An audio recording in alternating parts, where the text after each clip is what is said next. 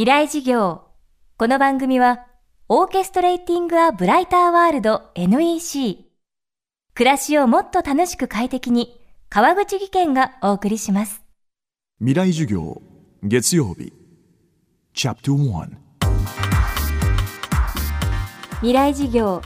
月曜から木曜のこの時間ラジオを教壇にして開かれる未来のための公開事業です。今週の講師は作家羽田圭介さんです羽田さんは1985年東京都生まれの29歳。高校3年の時小説「国霊水」で文芸賞を受賞して作家デビューし以来青春小説からハードボイルドまでバラエティに富んだ作品を発表してきました。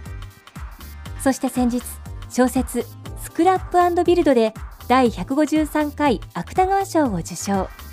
同時受賞の又吉直樹さんとともに今大きな注目を浴びています。芥川賞へのノミネートは今回で4度目。受賞の知らせをカラオケボックスで受けたこともニュースで話題となりました。未来事業1時間目。テーマは遅すぎた結婚とネタの熟成期間。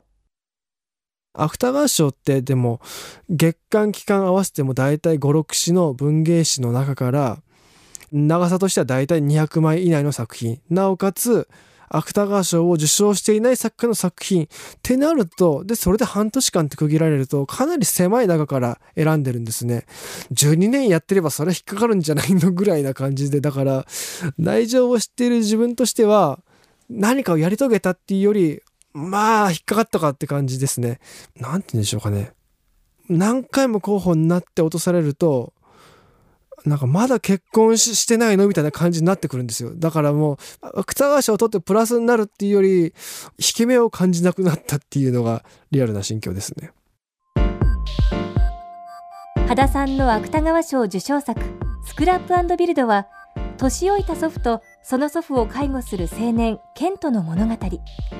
老人の介護や薬漬けの高齢者医療に小説という手法で鋭く迫っています。高齢化社会は羽田さんが12年間温め続けてきたテーマだといいます。ただもう本当にアイデアを思いついた時はどんなにこれいけるって思ったもんでも必ず熟成させてその冷却期間は設けるようにしてます。やっぱそのやっぱ作者は作者はどんな題材でも冷静でいなくてはならないなっていうふうに思っていますので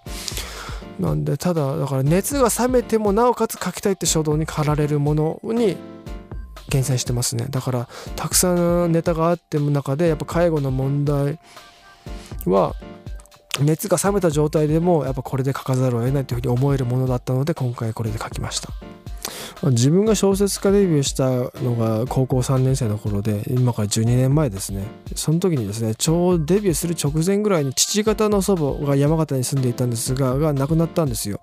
でまあ、当時はその介護施設代わりの入院っていうのがまだ許されてたんでその山形の病院に祖母の見舞いに行くとですねチューブでつながれたあのご老人たちがたくさんあの並んで寝てるっていう光景を最初に見たんですね。でそこではですね作中にも出てくるんですがもうその殺してくれっていう風に叫んでるご老人とかも何人かいらっしゃってなんだろうこの光景はっていう風にその光景がずっと焼き付いたっていうのがまずずっとありました。で数年前から私の両親の家に母方の祖母が住むようになったんですね。でそこで私自身は、えー、月に34回週末夕飯の時間にその足を運んでまず夕飯前に祖母の愚痴を30分ぐらい聞くで夕飯後に今度は介護する母の愚痴を聞くっていうのをずっともう繰り返してたんですね。そんな中で老人とか介護の問題というのは自分やあとは日本人にとって切実な問題だろうというふうに思いましてこれは小説として書いたらいいんじゃないかっていうふうに思ったのがスタートです。未来事業。今週の講師は作家の羽田圭介さんです。今日は遅すぎた結婚とネタの熟成期間をテーマにお送りしました。明日も羽田さんの講義をお届けします。そしてこの番組の特別公開授業を今年も開催します。FM フェスティバル2015未来事業明日の日本人たちへ。今回のテーマは戦後70年のイノベーション新しい日本人の突破力です。日程は10月3日土曜日。会場は東京 FM ホール。教壇に立つのはノーベル物理学賞を受賞した電子工学者中村修二さん。演出家宮本亞門さん。日本紛争予防センター理事長瀬谷留美子さんです。この特別公開授業に大学生200名をご招待します。また授業を一緒に作る学生委員の募集も行っています。詳しくは東京 FM のトップページにある FM フェスティバル未来授業の特設サイトをご確認ください。川口技研。階段での転落。大きな怪我につながるので怖いですよね。足元の見分けにくい階段でもコントラストでくっきり。白いスベラーズが登場しました。皆様の暮らしをもっと楽しく快適に。川口技研のスベラーズです